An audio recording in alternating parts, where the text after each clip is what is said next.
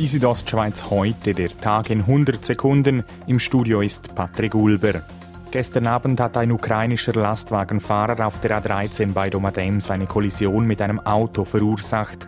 Der Mann geriet aus noch ungeklärten Gründen von der Nord- auf die Südspur der Autobahn, wie die Kantonspolizei Graubünden mitteilte.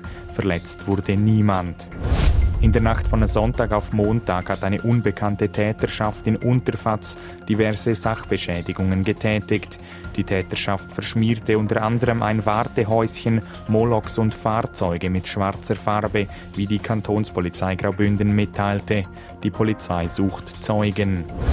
Zum Sport Eishockey. Der HC Davos hat gestern das letzte Meisterschaftsspiel vor Weihnachten gegen Ambri Piotta mit 5 zu 4 nach Penaltyschießen gewonnen.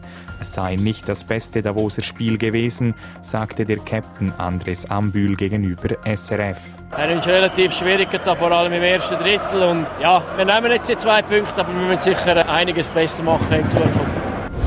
Zum Ski Alpin. Marco Odermatt hat sich beim Riesenslalom in Alta Badia am Sonntag wie befürchtet schwerer verletzt. Beim 22-Jährigen wurde ein Riss des Außenmeniskus festgestellt.